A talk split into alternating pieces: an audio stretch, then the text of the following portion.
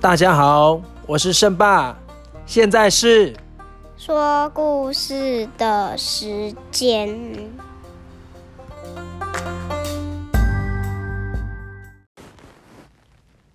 哥哥，要我们楚汉相争也进入白热化的阶段喽。话说上一次讲到，经过彭城之战大败过后的刘邦啊，认识到了几个道理，就是所谓的诸侯联军完全不可靠。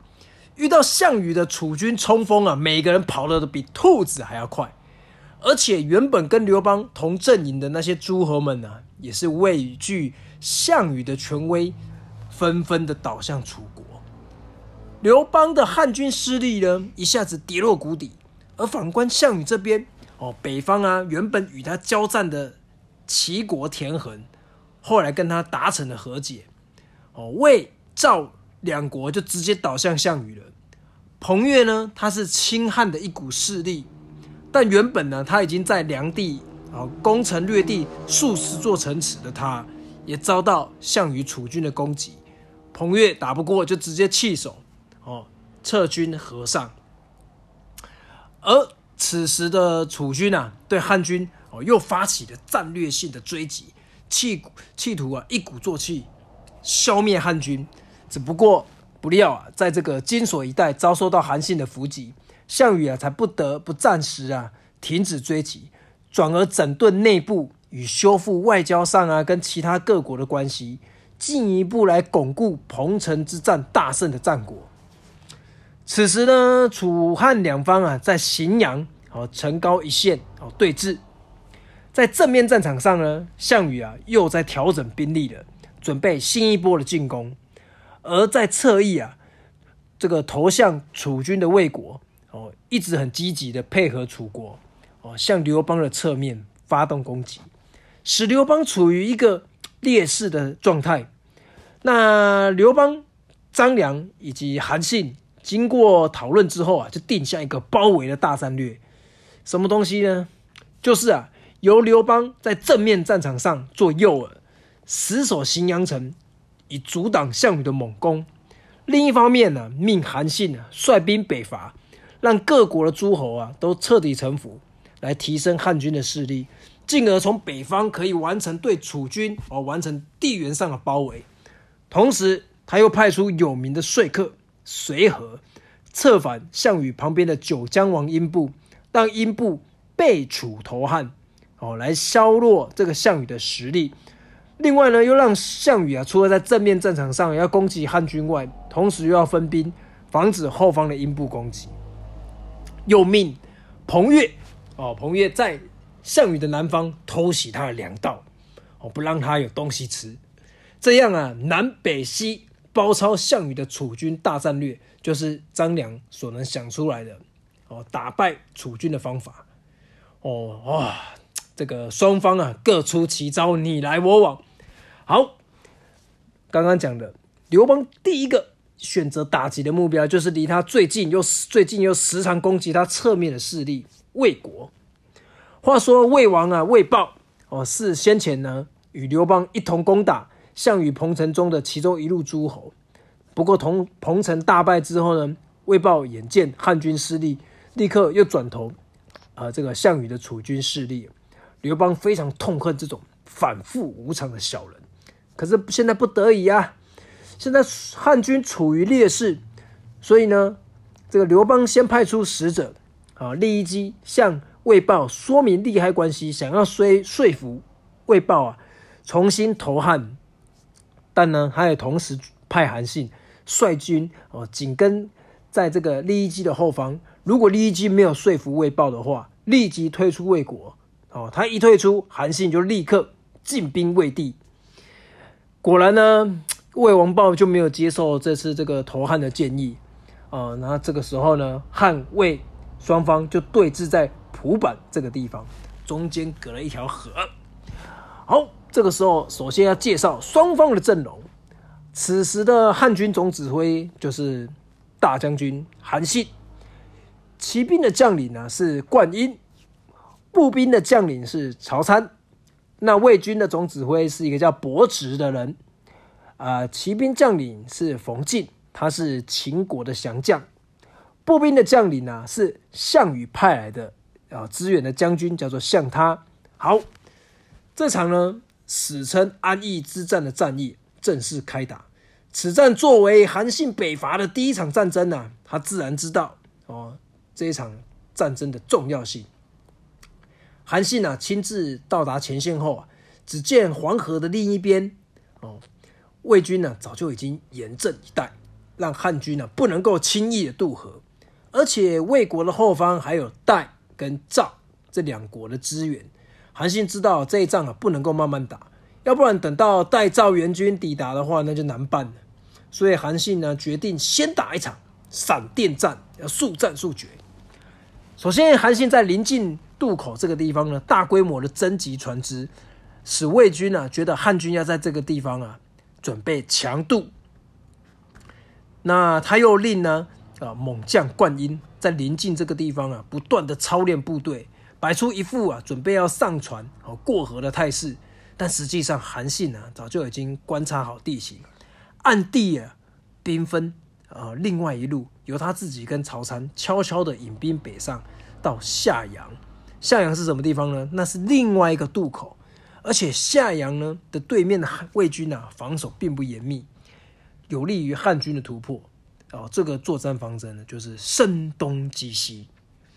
在临近呢，汉军的部署啊，只不过是麻痹魏王豹跟伯子，哦，目的就是让这个魏军的目光啊，注意力都集中到这里，制造出其他的地方的防守空档。对此，魏军丝毫没有察觉韩信的动态。当韩信啊偷偷的抵达向阳的时候，他命士兵就地取材，在当地征集了大量的哦木阴杂。哥哥，什么是木阴杂？你知道吗？嗯，不知道。木阴杂，木就是木头，那鹰呢是古代一种口小肚大的瓶子，有点像我们现在喝的那种汽水的那种瓶子，喝光了之后哦那种口小肚大的瓶子。那他们呢？那个时候用绳子把它绑在一起，然后再用木头夹住，排成长方形，口朝下，底朝上，做成一种简便的渡河工具，就可以成功渡河了。哦，真的是古人的智慧啊，不容小觑。与此同时呢，位于临近的灌婴，哦，这个也开始啊，带领士兵上船，并且敲击战鼓，哦，杀声呐，震撼天地。那位于黄河对面的魏军啊，看到这个灌婴呢，准备要渡河了。哎呦，见状立即赶快备战。但是备了半天，咦，灌婴也没有真的打过来，就很奇怪啊。正当魏军指挥伯直还搞不清楚到底是怎么回事的时候，就听到，哎呀，韩信原来已经从北方的夏阳啊成功渡河了，而且已经直攻魏国的指挥中心安邑。由于魏军啊把兵力大部分都调往前线，哦，就是这个地方临近临近渡口，所以位于后方的安邑啊没有什么像样的防守兵力。韩信不费吹灰之力就将其攻下。魏王豹啊听到，啊，我的安邑被打下，大惊呐，整个吓到了，就命伯子赶快率兵回头攻打安邑啊，想要将其夺回。但韩信又怎么想不到魏王豹的意图？韩信这个时候就反客为主，以安邑呢为根据地出兵抗敌，同时命令灌婴看到魏军呢离开这个临近之后，就赶快强行迅速渡河，占领蒲坂，再以这个骑兵的骑优势啊，开始追击后撤的魏军，与韩信一同哦南北夹击，企图夺回安邑的魏军。两军交锋之后，魏军大败，魏王豹往东南方逃窜。此时，这个曹参哦率兵追击，追击了两次，两次皆胜，最后是在东原这个地方哦活捉了魏王豹。至此，魏国就灭亡，魏地呢全部都落入了刘邦的手里。韩信所打的闪电战呢，整个过程前前后后不到一个月，魏国的一举一动全部都被韩信算得准准的，不到一个月他就灭掉了。哥哥是不是很厉害啊？对啊，其实，在《楚汉传奇》这个电视剧里面呢，他把魏王豹演的很弱哦。但其实呢，历史上的魏王豹啊，他其实没有那么弱，他是韩武出身的。你知道什么是韩武吗？嗯，不知道。韩武就其实就是军人的意思，所以魏王豹他其实是有带过兵、打过仗的经验，只不过这一次呢，他遇到的是兵仙韩信，就整个 兵败如山倒。好，话说魏国败亡之后，对楚汉两边有什么影响呢？第一个当然就是拔除了在汉军背上的背刺，这样子呢，汉军呢就只需要专心应付正面战场的项羽就可以了。第二场呢，第二个呢就是。这场胜利啊，是继彭城大败之后的第一场胜利，对整个汉军的士气有很大的提升。